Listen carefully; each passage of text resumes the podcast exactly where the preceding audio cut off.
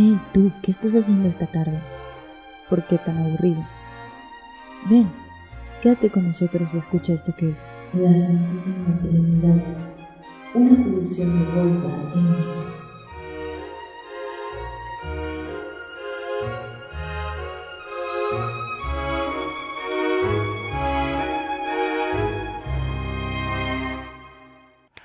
I get a kid from Champagne. Mere alcohol, that's true, meet it all. So tell me why should it be true? And I get a kid out of you. Bienvenidos a la Santísima Trinidad. En esta ocasión vamos a estar hablando acerca de las parejas de los escritores. Oye, Moy, ¿cuánto cobras por una serenata así, eh? Nah, no cobro cuando quieran. es que ahora ya sí lo puedo hacer saben porque pues ya tengo micrófono, que tengo que presumir que me lo regalaron de cumpleaños, mi amigo Martín de Querétaro, que al cual le mando un saludo. Y pues estoy como muy contento tratando de hacer un montón de cosas.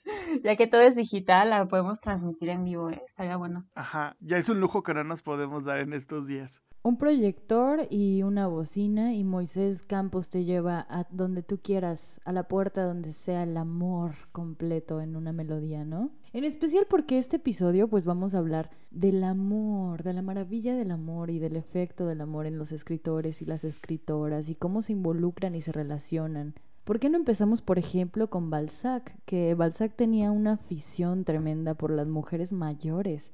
Incluso él decía que solo el último amor de una mujer puede satisfacer plenamente al primer amor de un hombre. ¿Ustedes qué opinan? ¿Les gustan grandes para que les peguen o, las prefieren más chiquitas? No sé, tú dime, Moy, tú Camila, ¿qué opinan de esto que nos cuenta Balzac? Hay, una cuestión importante. Yo creo que anteriormente se tenía muy romantizado esta idea de, por ejemplo, tener una pareja más joven, ¿no? El simple libro de Lolita, por ejemplo, el que refleja de que alguien, un, un adulto se enamora de una niña, que pues ahorita es algo que nos tiña mucho, ¿no? Por la violencia sexual que se está viviendo en, en muchos lugares, incluido en las aulas de universidades, también en los gobiernos, etcétera. Pero anteriormente estaba muy romantizado y normalizado, ¿no? También mucho se dice que el amor duele, ¿no? Cuando pues no estoy tan seguro de eso, ¿no? O por lo menos mi, terapeuta dice eso, ¿no? Pues puede ir un poco de la mano, por ejemplo, de An Anaïs Min y Henry Miller, que aunque estaban casados tuvieron un amorío larguísimo. Y por ejemplo, es un, un, poco lo que nos comentas, ¿no? Pero en el caso de estos dos grandes escritores, pues Anaïs siempre fue muy sensual, fue muy asediada por los hombres y una vez que conoció a Henry Miller fue la genialidad y el intelecto de uno de otro lo que los enamoró, los envolvió, los volvió en este romance maravilloso. Es, es extraño porque Anais nunca dejó a su esposo, eh, Henry siempre le rogó que pues que estuvieran juntos, si no me equivoco se conocieron en, en París. Él le llevaba a ella casi 20 años, si no, si no me equivoco. Dentro de esta onda del amor entre los escritores, también por ejemplo cuando se tiene amor entre dos personas que son escritores, en este caso hablo de de Zelda y, y Skull Fitzgerald. O sea, es una lucha de egos así súper compleja, ¿no? Y es que la verdad no podemos entender a Skull Fitzgerald si no es con Zelda. Yo creo que también se puede ver mucho desde un aspecto más sí, filosófico con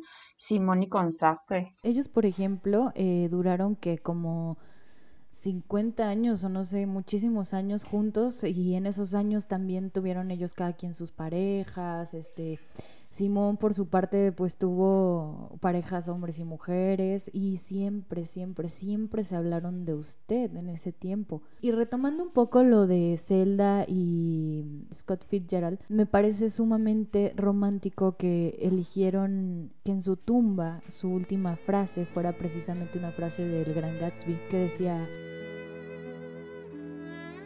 Y así vamos adelante, botes que reman contra corriente, incesantemente arrastrados hacia el pasado.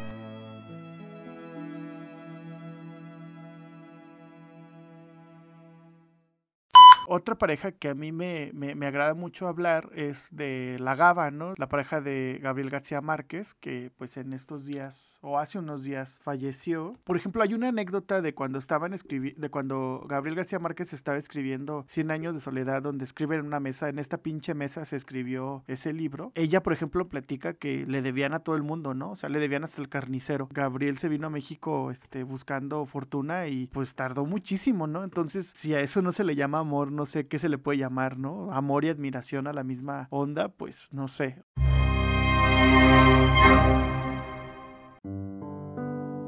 Querida Fina, estoy muy ocupado y por eso seré demasiado corto. No obstante la gravedad del negocio que voy a proponerte en discusión y que tú resolverás con una palabra. Es evidente que un hombre debe elegir para esposa a la mujer que más ama entre todas las mujeres y se tiene seguridad de ser de ella amado. Y lo es también que en la balanza de mi corazón no tienes rival, faltándome de ser comprendido y correspondido. Y sentados estos precedentes, no hay razón para que yo permanezca en silencio ni para que deje al tiempo lo que puede ser inmediatamente. Este es mi deseo y lo someto a tu juicio rogándote que me contestes lo que te parezca con la seguridad que si es negativamente, no por eso bajarás un punto en mi estimación y en ese caso te adoptaré jurídicamente como hija para darte un nuevo carácter que te estrechará más a mí y me abstendré de casarme mientras vivas para poder concentrarme en ti todo el amor de un verdadero padre. Si mi propuesta es de tu aceptación, avísame para dar los pasos convenientes y pueda decírselo a Nicolasa si no es así, te ruego que nadie sepa el contenido de esta y que tú misma procures olvidarla y la quemes. No me propongas dificultades para que yo te las resuelva, porque perderíamos mucho tiempo en una discusión epistolar. Si me quieres, dime que sí o no, claro y pronto. Yo no puedo ser feliz antes de tu sentencia, no me la retardes. Mas a lo sublime del amor hay algo desconocido para el idioma, pero no para el corazón. Y para no tocar en lo común, me despido llamándome sencillamente tuyo, Porfirio Díaz. Carta de don Porfirio Díaz donde declara su amor a su sobrina Delfina Ortega.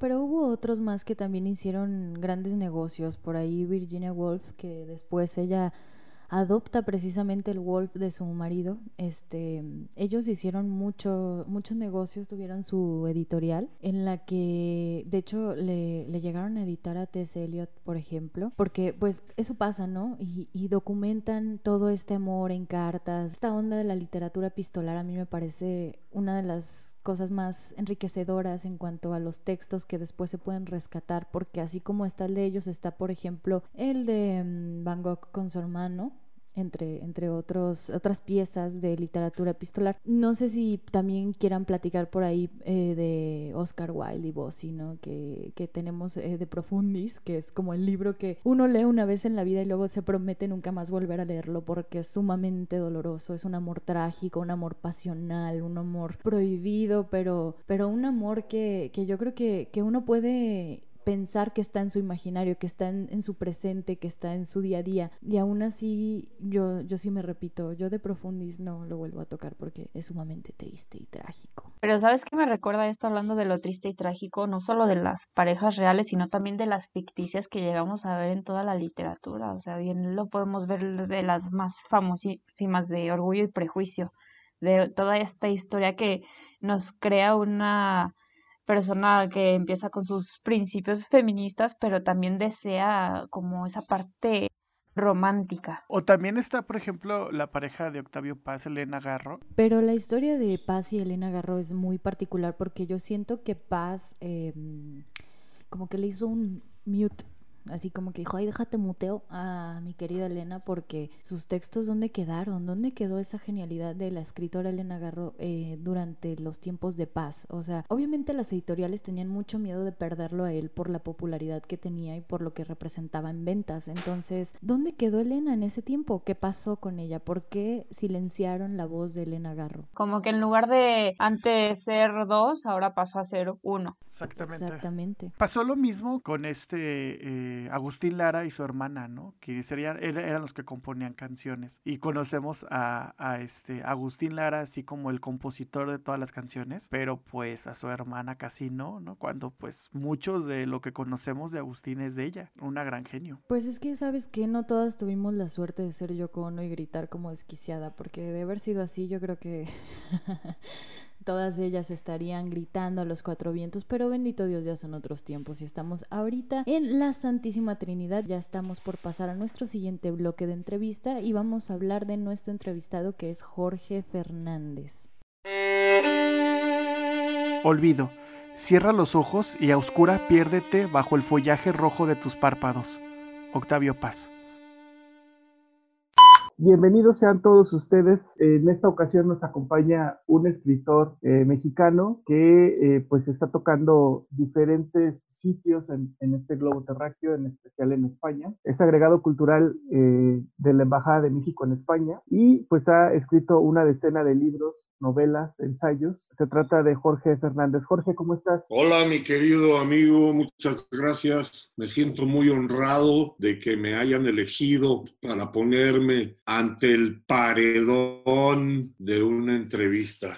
Al contrario, gracias a ti por aceptar esta entrevista. Bueno, Jorge es eh, fanático de los toros, pero también es un fanático de la historia. Cuéntanos cómo has podido conjuntar tu vida o tu carrera de escritor con la historia. También sé que estudiaste economía en el ITAM y, en fin, eres una persona multifacética. ¿Cómo se siente ser tan multifacético en este mundo tan trivial? Lo que más trabajo me cuesta sobrellevar es este, el papel de metrosexual, para lo cual tengo que ir casi diario al gimnasio. Estoy haciendo spinning para trabajar glúteo. Todo lo demás se ha dado de forma natural. Mira, desde niño la obsesión que tengo en realidad es la memoria. Y junto con la memoria, el placer de la mentira, es decir, de la fabulación, del invento, la vaca morada, puras tonterías que inventaba yo y yo creo que desde niño se fue perfilando. Bueno, me lo dijo una maestra en la primaria, me dijo, tú vas a ser historiador. En mi casa mi madre había tenido un,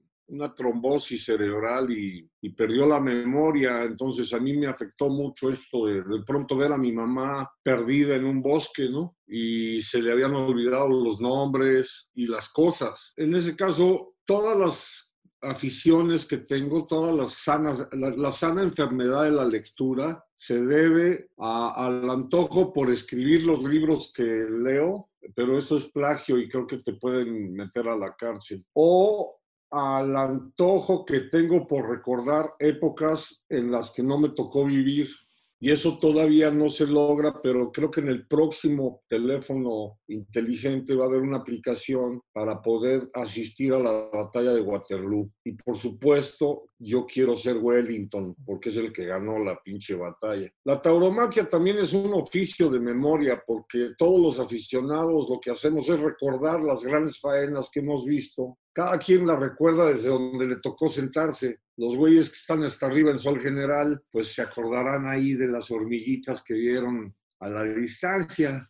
Por supuesto que el torero la recuerda de otra manera, porque está allá abajo, ¿no? Y el toro, pues al toro le toca recordarlo en el destazadero cuando ya lo están convirtiendo en un, en un rico platillo de tacos campechanos. En general, entonces, yo creo que mi respuesta sería que el oficio de la memoria entrelazado con el delirio de la imaginación es lo que explica más o menos a lo que me dedico desde niño. Gracias, Jorge. ¿Cómo logras tener esta conexión en primero con el texto? ¿Cómo logras imaginarte estas historias que cuentas? Te conozco desde hace años y sé que dibujas, sea, dibujas tú antes de escribir. Cuéntanos un poco acerca de este proceso. Pues aquí está, por ejemplo, la libreta, esta es de las columnas, porque escribo dos columnas o tres a la semana. Entonces, son muy chiquititos, son, estos son mini, mini, mini, mini. A veces primero es el dibujo y luego le pongo nombre al personaje. Eso empezó desde niño. En lugar de tener amigos imaginarios, yo tenía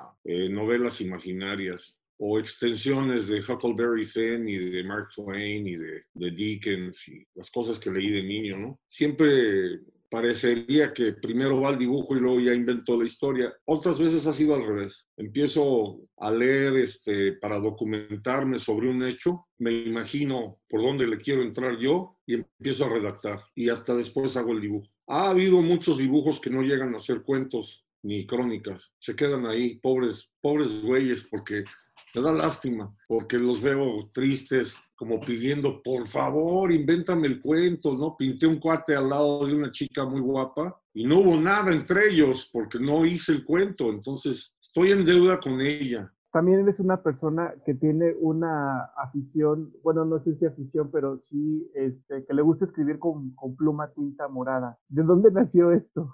¡Ah, qué tramposillo!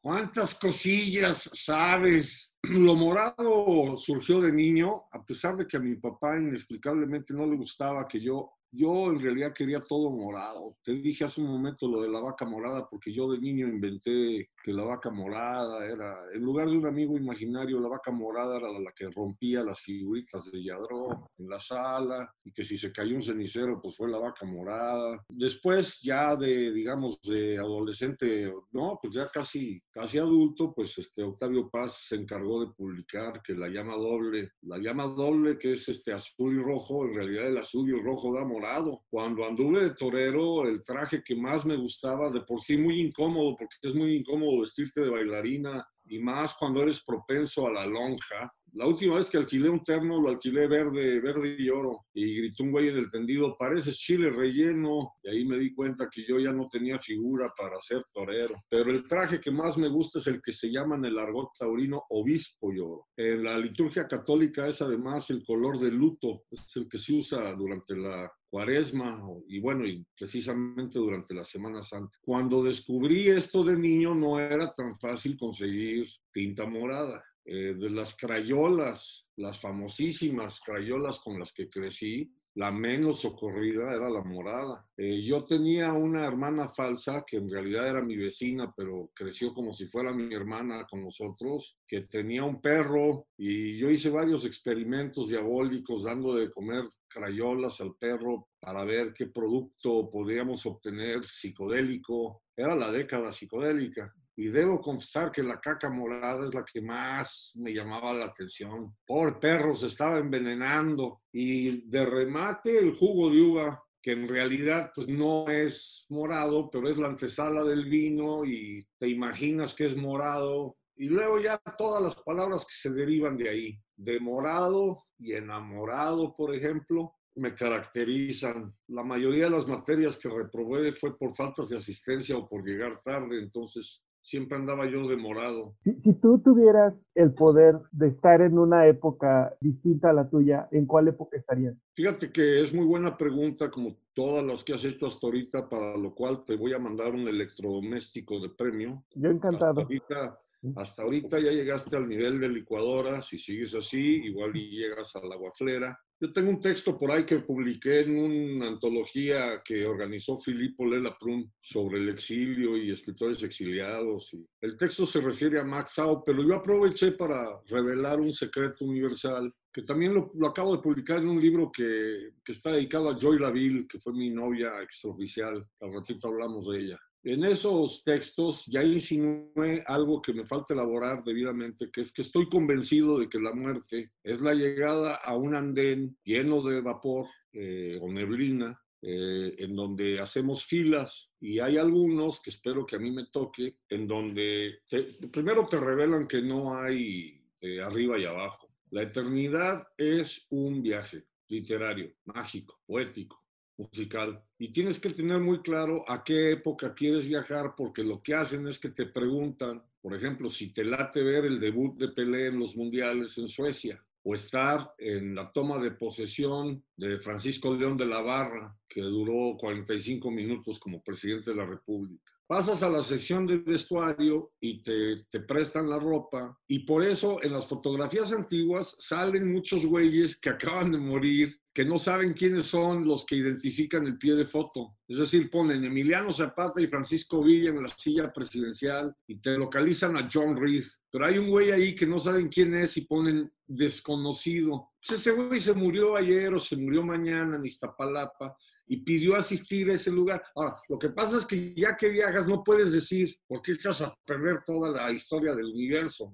Entonces yo tengo mi listita y sí, una de ellas es Waterloo. También me gustaría estar en 1521 en la caída de Tenochtitlan. Me fascinaría conocer a Francisco Ignacio Madero y hablar de espiritismo y homeopatía y confirmar qué tan enano es. Eso sería divertidísimo. Tengo evidentemente aficiones pamboleras que me gustaría ver jugar a Di Stefano, me gustaría, por supuesto, conocer a Manolete, a lo mejor ir a Linares. El problema es que no le puedes decir, oye, güey, este, hoy te va a matar el segundo toro, eh, que se llama Islero, que yo, yo sé que se llama Islero, vengo de México, soy Jorge Hernández, soy un viajero del tiempo. No, pues no, no puedes. Entonces sales en las fotos de manera anónima, pero sí tengo varios este, escenarios, varios encuentros. Me gustaría estar presente cuando se conocieron Dickens y, y, Edgar Allan Poe. Me gustaría estar presente cuando se conocieron Marcel Proust y James Joyce, que creo que lo único que dijeron fue,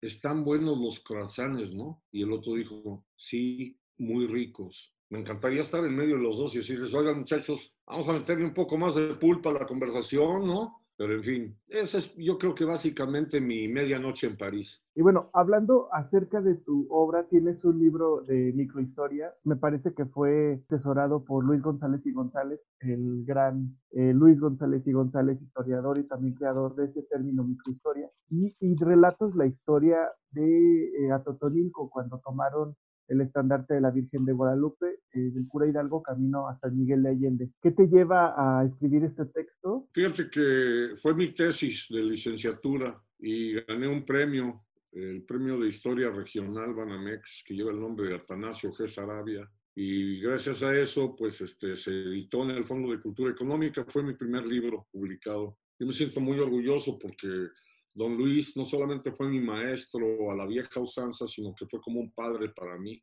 No pasa un solo día sin que lo piense. Tengo su foto al lado de donde, de donde escribo. Lo tengo con Ibargüengoitia, con Lichi, con Eliseo Alberto, que fue como mi hermano mayor. Pero don Luis este, me alentó mucho a que hiciéramos la microhistoria del santuario porque pues, traía ganas de hacer otro, otros temas. Lo que sí estaba claro es que yo quería hacer microhistoria. O sea, la historia de las minucias, la historia de los que no tienen voz, la historia de los lugares que casi no aparecen en los mapas. Y el mejor escenario resultó ser a Totonilco, cuyo único momento de gran brillo, de bronce, es cuando el cura Hidalgo pasa por ahí después de haber comido en la hacienda de la R. El otro día publiqué, para los que no lo sepan, eh, él iba en una yegua prieta, no se sabe el nombre de la, de la yegua, pero no iba en un caballo blanco como nos enseñaron en la papelería con las estampitas. Y en la R yo creo que hubo algunas bebidas espirituosas porque se sintió muy encandilado y con su melena la Manuel Loco Valdés se levantó y dijo, pues ahora sí que no queda más remedio que ir a matar gachupines, ¿no? Ya se le puso el cascabel al gato, esa fue su frase. Y yo tengo la impresión que cuando pasó por la Totonilco hay dos versiones, que estando en la sacristía a él se le ocurrió agarrar el estandarte con lo cual pues es un visionario político y sacerdotal de grandes, de grandes, de grandes tamaños. O bien fue la misma turba, la misma turba multa que entró y le dijo, oiga padre, ya tenemos la bandera. Lo que sí es cierto es que con el estandarte entre Atotonilco y San Miguel creció la hueste por miles y de Retache a Guanajuato entraron más de 50 mil, que es muy, muy, muy impresionante y además conmovedor porque la mayoría no iban armados, llevaban picos y palas y piedras, no era un ejército propiamente, que es de lo que se sorprende el general Allende, ¿no? Que creyó que él iba a comandar a un ejército y en realidad era, era la masa que seguía al cura. La respuesta es que yo me metí en Atotonilco, en primer lugar porque mi familia es guanajuatense, eh, muy ibargüengoitiana, y porque don Luis supo hacerme sentirme historiador para aprender a bucear los archivos parroquiales, municipales, incluso el nacional, y redactar una historia que estoy a la espera de poder publicar una Totonilco Now. Vamos a ver si convencemos a Paco Ignacio Taibo, porque, porque ya va siendo hora. Ese, ese libro además se publicó en el 91, entonces el año que entra es aniversario. 30 años ya de esa publicación. Después vienen otros premios, el premio Alfaguara por mejor novela, por eh, La Emperatriz de Lavapiés. Bueno, ahí fui finalista, ahí fui finalista ah, porque los que ganaron fueron Sergio Ramírez y Eliseo Alberto. A mí me honraron con este, publicarme y sin imaginarlo ni Alfaguara ni yo, esa novela se sigue vendiendo porque mi mamá compra mil ejemplares cada mes porque es su obligación de madre. Es la novela más entrañable, digamos, de las que se me han ocurrido. Y para más detalles conmovedores, Eliseo Alberto no solo se sabía pasajes de memoria, sino que se fue de este mundo dejando a la mitad del guion que estaba escribiendo para hacerlo película. Ojalá y yo me anime a terminar el guion algún día y la verás en pantalla. Esperemos que sí, esperemos y estaremos muy atentos de esto. ¿Dónde te podemos leer, Jorge? Eh, ¿Qué es lo nuevo que estás escribiendo? Uy, a ver, yo publico en el periódico El País eh, dos columnas, una que ya, una ya se va a convertir en libro, o sea, serían tres. La que ya es próximo libro se llama Café de Madrid, que la publicaba todos los sábados, y tengo otras dos que se llaman Estar sin estar y Cartas de Cuébano. Y publico en el Milenio Diario, allá en México, todos los jueves, desde que se fundó el periódico, desde hace 20 años, una columna que se llama Agua de Azar, y ya he reunido tres antologías brillantemente prologadas por Antonio Muñoz Molina, por Juan Villoro, por Hernán Bravo. Y próximamente espero que salga una nueva antología del Agua de Azar. Va a salir un, libro de los cuentínimos que escribí durante la cuarentena todos los días publicaba yo en las redes sociales breves relatos de dos minutos y la editorial Minerva tuvo a bien demostrarme que la nueva normalidad es la realidad aumentada. El libro va a tener video y audio. Tú acercas tu teléfono a la página y vas a ver el video del cuentínimo, porque los videos los dibujó Rep, un dibujante argentino que está loco y que es mi amigo. Entonces son 60 cuentínimos que ahora los bautizaron como cuarentínimos para la cuarentena. Ese es el próximo libro. Excelente, excelente. Te vemos muy activo también en redes sociales. Eh, la verdad es que es un placer tenerte entre mis contactos, entre mis amigos. Y siempre es un placer también leerte. La verdad es que es una admiración profunda hacia tu persona y hacia tu trabajo. Me gustaría, ya para ir cerrando esta entrevista, sé que eres un, un fiel seguidor, igual espero que yo, bueno, yo no tengo la misma capacidad que tú, de Jorge Barbaengoitia. Hay un, hay un texto que escribiste para la revista Letras Libres que se llama Los Pasos de Jorge, me parece, Los Pasos de Loco, donde hablas de una anécdota súper genial donde Jorge estaba en un aeropuerto en Europa y pudo describir a un paisano de él que precisamente era de eh, Moroleón. A mí me causó mucha gracia. ¿Nos podrías contar un poquito acerca de esto? Bueno, la explicación es que Jorge fue muy amigo de mi padre y de mis tíos cuando eran niños, eh, primero allá en Guanajuato y luego en la Ciudad de México se mudaron las dos familias, las, la señora Antillón y su hermanita se llevaron a Jorgito a la colonia San Miguel Chapultepec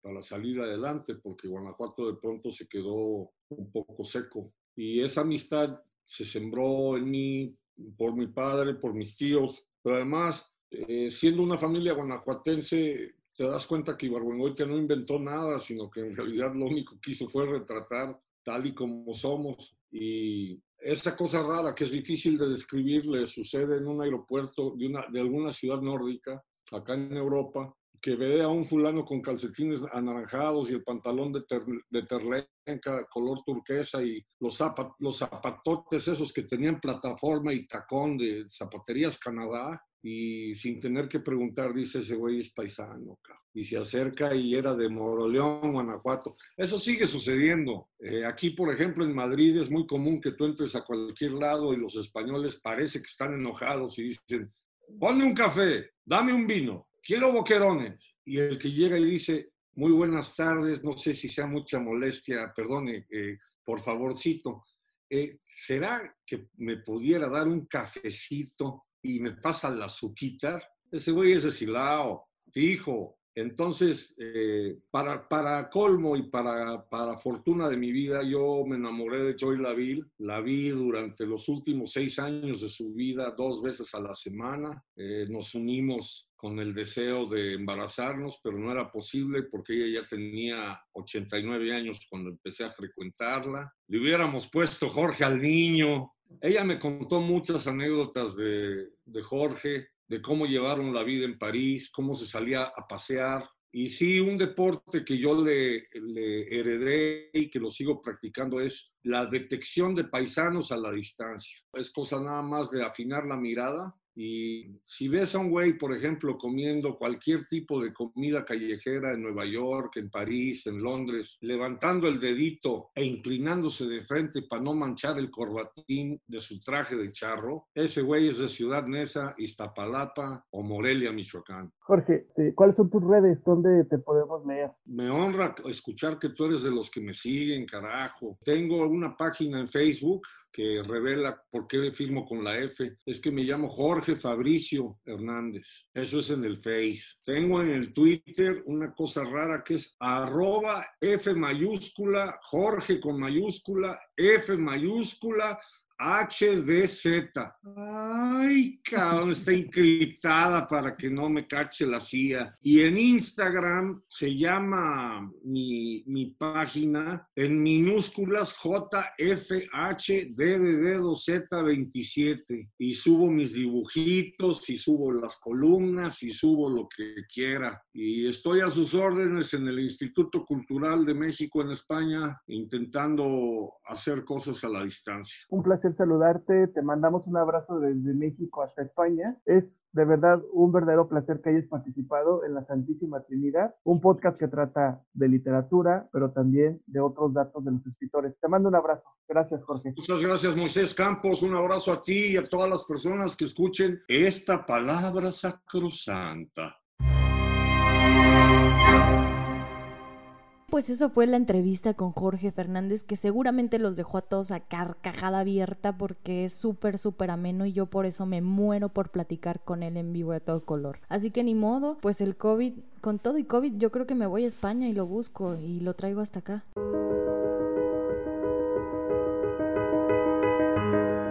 Y ya no junté mi boca contra la cal de mi encierro, y ya no mordí mi almohada para contener mi beso y ya no hará mi carne de tentación y deseo. Pegué mi boca a tu boca, junté mi beso a tu beso, y otra vez aquel dolor de cintura, brazo y huesos, pensando en aquella noche de nuestro primer encuentro. Te quise siempre, te quise, te quiero siempre, te quiero, y aunque no puedo quererte, te quiero, aunque no debo de quererte, te quiero, aunque en cunas de tu casa se está meciendo un almendro, te quiero, aunque yo tengo dos lirios que se me cuelgan del cuello, te quiero y aunque ponga mis barreras de zarzamora y sarmiento para que las salten tus cinco toritos negros, torito negro tus ojos, torito negro tu pelo, torito negro tu boca, torito negro tu beso, y el más negro de los cinco, tu cuerpo, torito negro. Te quise siempre, te quise, te quiero siempre, te quiero.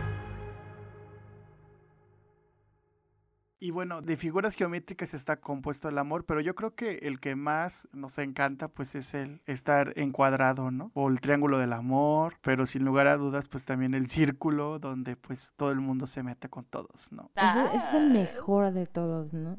A mí, yo estoy conociendo unos lados de Moisés Campos que luego digo, válgame Dios, ese es mi Moy, el dulce y tierno Moy, el que está hablando de que hagamos un círculo de amor. que miren, ahorita la cuarentena está cabrona, entonces si me dicen, ven, yo voy. No, pero yo creo que lo que nos encanta es tipo escuchar a, a Sabines recitar y leer su poesía y uno acá derritiéndose por dentro y no solo derretir de escucharlo, sino también de cómo estarlo viviendo. Ustedes viven el amor de los escritores a través de su poesía, de su narrativa, ustedes viven Sí, lo, lo, viven, lo disfrutan, lo sufren, aunque, aunque no estamos romantizando ese sufrimiento porque no quiero que Moy sienta que esos 500 pesos de terapia fueron muy mal invertidos, pero... Oye, de veras, hay que rifar terapias. Ese va a ser eh, el giveaway de la Santísima Trinidad en, en, Instagram. Si ustedes nos dan like, que no tenemos cuenta de Instagram, pero bueno, algún día. Y haremos un giveaway en el que vamos a rifar eh, cuatro terapias eh, con un psicólogo especialista en personas lectoras que romantizaron el dolor ocasionado por el amor un giveaway para borrar el recuerdo de ese amargo amor. De hecho, incluye un dildo. Eh, es que, pues, en la Santísima pensamos en todo, ¿no? Pero, por ejemplo, respondiendo a la pregunta que, que nos dice Sandra, uno de los libros que yo he disfrutado donde relata un amor un poco imposible es el de Julio Cortázar Rayuela, que aparte pues de ser un libro súper chido porque lo puedes leer de un montón de formas, también tiene pasajes así súper tristes, súper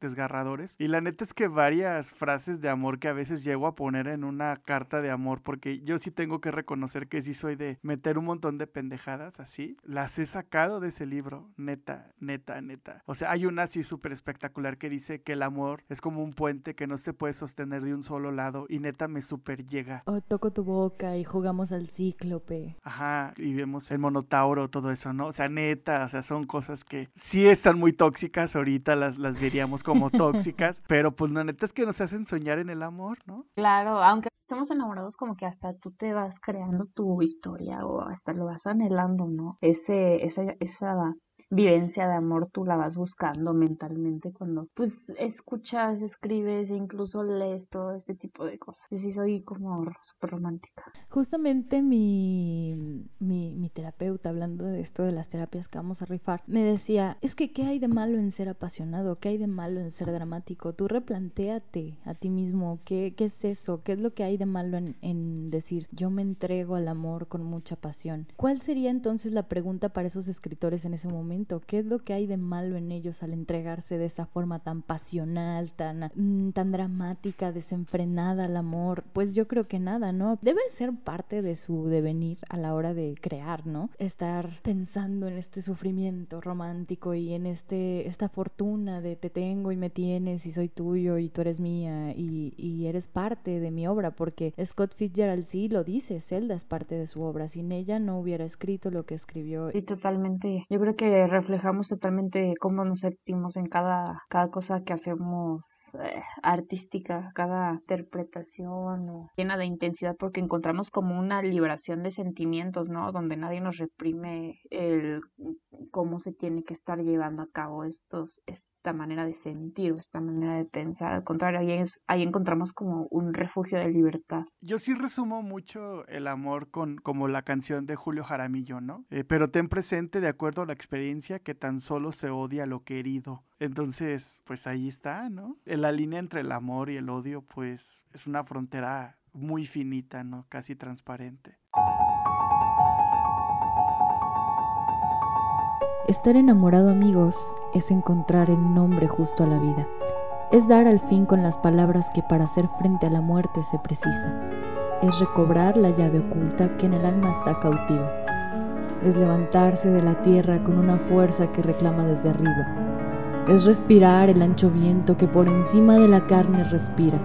Es contemplar desde la cumbre de la persona la razón de las heridas es advertir en unos ojos una mirada verdadera que nos mira, es escuchar en una boca la propia voz profundamente repetida, es sorprender en unas manos ese calor, el de la perfecta compañía, es sospechar que, para siempre, la soledad de nuestra sombra está vencida.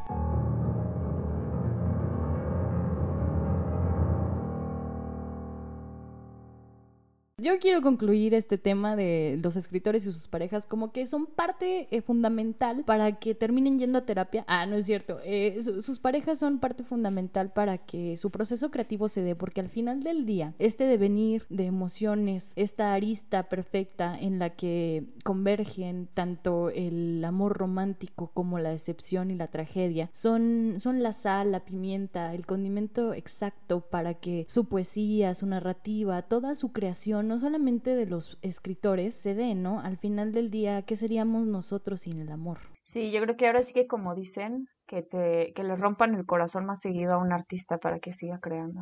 Hay un dicho en teoría de juegos, no sé si alguna vez ustedes vieron la película de Una mente brillante, es sobre John Nash, el creador de la, de la teoría de juegos, y hay un ejemplo donde hablan de, de la teoría de juegos, pero no lo hablan bien, curiosamente, ¿no? Y es que si tú quieres ligarte a una chava, eh, lo que tienes que hacer es juntarte con personas menos agraciadas que tú, ¿no? Para que tú resaltes y esas posibilidades aumenten. Entonces, practiquen teoría de juegos con sus parejas y pues liguen, ¿no? Pues bueno amigos, esto fue la Santísima Trinidad. Nos acompañó Moisés Campos, Camila Barba y por su servilleta, que además también soy editora en la revista Golfa, así que visítenos en todas nuestras redes sociales. Recuerden revista Golfa y Golfa MX. Seguimos escribiendo, seguimos creando y seguimos saliendo a la calle con todo y las restricciones y los cuidados y etc. que nos ha traído el COVID. Así que búsquenos por ahí y síganos la pista porque esto es la Santísima Trinidad.